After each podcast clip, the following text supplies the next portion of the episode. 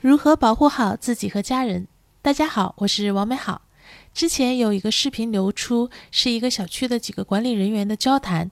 其中呢提到了要拿住住户的软肋来管理他。当时说到的这个软肋呢，是指业主的孩子。一时间呢，大家既愤怒又害怕，毕竟呢，人人都有软肋。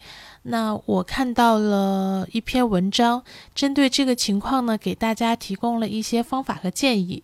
今天呢，我想把这篇文章里的内容分享给大家，希望帮助我自己，也帮助呃更多的人保护好自己和家人。这篇文章是我在一个叫周佐罗的公众号看到的，呃，米周的周，左边的左，姓罗的罗。他一共呢给了八个建议和方法，我一个一个呢给大家说一下。呃，一呢是学会及时拍摄视频记录。呃，它的原文是呢，呃，这个呢是最最最重要的。呃，别着急起来就忘了。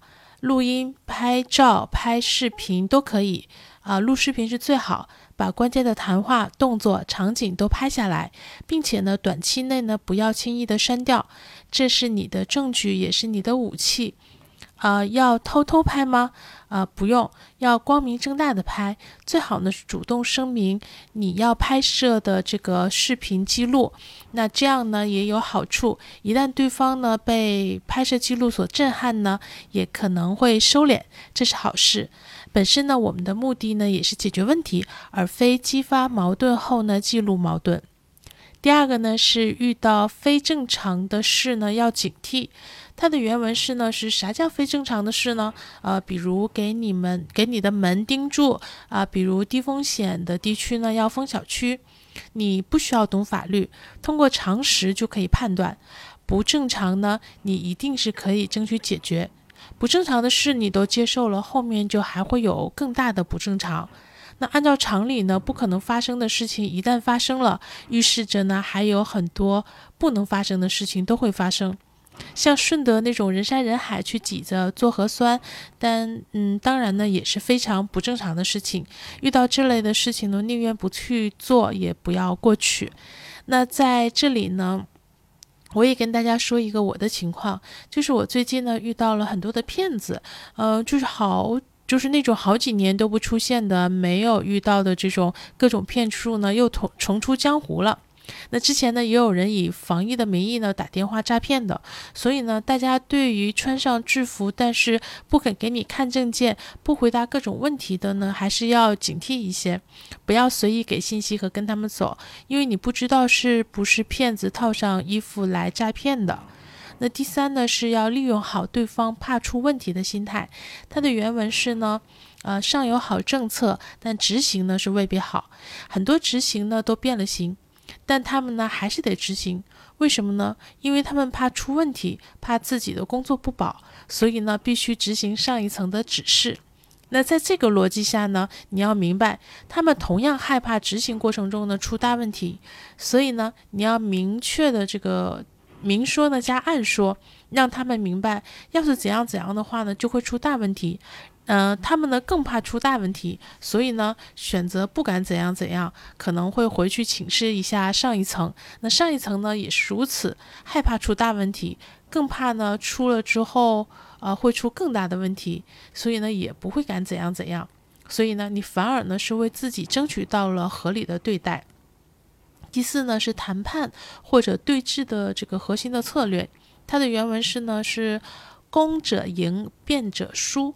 就是如果你陷入到解释自己给别人听，在气势上呢，你就输了。所以呢，你要主动出击，让对方给你解释，不能别人一连串的向你发问，你一一的解释回答。你要学会强调说，你先回答我几个疑问，第一、第二、第三。对方回答完了呢，就再问三个，再问三个，不要自证，让别人去自证。主动权呢，在谁手里呢？谁就天然的更有力量。第五呢，是了解熟悉最高层的政策。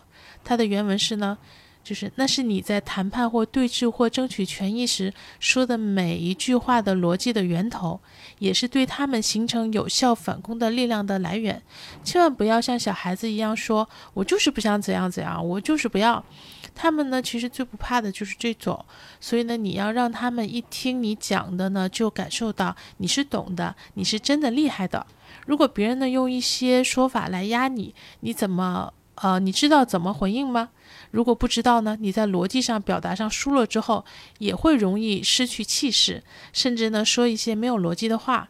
那今天这个大环境下呢，没有能人能确保自己不是下一个，所以呢，不要事不关己了，你得开始熟悉最高层的这个政策了和法律的常识。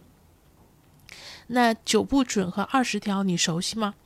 呃，请我自己和大家都熟悉一些目前国家的基本的指示，呃，熟悉一下其实还是很有用的。呃，严禁随意的封控，长时间不解封，对于疫情管控，国家呢是有这些规定的。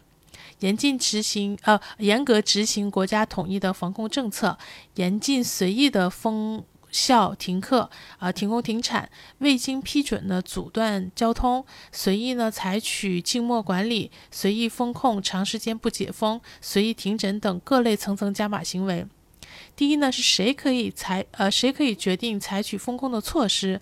这个答案呢是县级以上的地方人民政府，是县级以上的人民政府，不是居委会。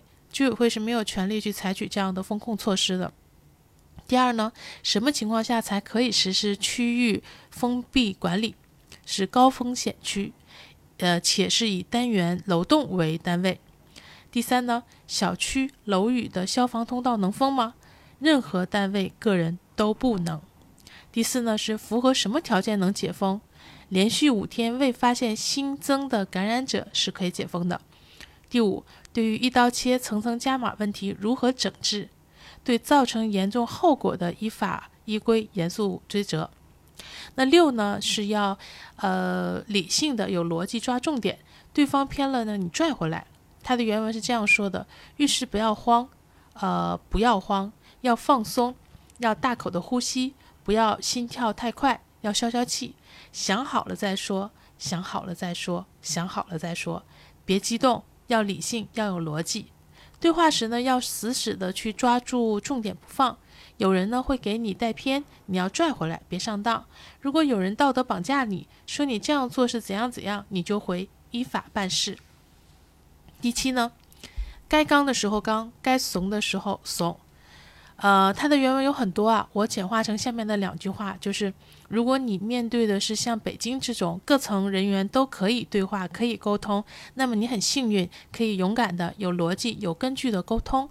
但是呢，如果你面对的不是这种的，对方不沟通，直接采取强硬甚至暴力措施，那么你该怂的时候要先怂，但是呢，要保留好证据，在后面保安啊保证安全的这个情况下呢，去维护自己的合法权益。第八呢是时刻提醒自己，它的原文是说不要冲动，不要愤怒，不要走极端，包括发言要理性，勇敢是可以理解的，表达呢也并不是愤怒的才有用，理性也是有用的，解决问题的方式呢一定有，而冲动、愤怒、极端常常会把自己置于更加不利的境地。最后呢，呃，它的原文是说我相信国家，呃，但我也相信人群中有坏分子。比如呢，有一定有人不希望疫情结束，不希望取消核酸，不希望摘口罩，这可是很多人的财路和势路。三年足以让这个利益网络的组织呢又大又结实。呃，我想知道他们没有软肋吗？他们不相信长期因果、长期守恒吗？他们相信邪恶可以一直赢吗？做好长期准备吧。好了，这就是这篇文章所写的全部的方法和建议，以及政策的部分内容。啊，我自己呢会反复的看一下，希望呢也能对大家有所帮助。国家政策呢可以支持，但是我们不能因为其中有人造假和随意的加码而被搞得乱七八糟。所以呢，如果可能呢，保护好自己，多掌握点方法，希望大家都平安。另外呢，还是呼吁大家不要对呃要对不幸的人宽容，谁也不想生病。而且今天看来，有的感染完全就是因为核酸企业扩大规模、随意加盟，搞了很多不专业的情况造成的。那大家呢都是无辜的受害者，不要再互相伤害。而且呢，谁都难说这些事情不会轮到自己。另外呢，现在确实有大量原来每天挣钱、每天吃饭的人没有了工作，无法谋生，生活非常艰难。大家要是遇到呢，就能帮则帮。冬天到了，我们要互相温暖。今天送给大家的这首歌呢，是我在另一个播客里听到的关于因纽特人的一首歌。他们爱他们的家园，过着跟大自然和谐共处的生活，远离尘嚣。虽然呢我听不懂，但是我很喜欢这首歌。让我对美好的一切还是充满感动和向往，希望也能带给你一些温暖。如果有听友遇到困难想聊聊，也可以私信我。这些就是今天想跟大家聊聊的，希望这些能给你一些启发和帮助。希望有一天能看到你嘴角上扬，眼里有光，也一定会有那么一天，你可以嘴角上扬，眼里有光。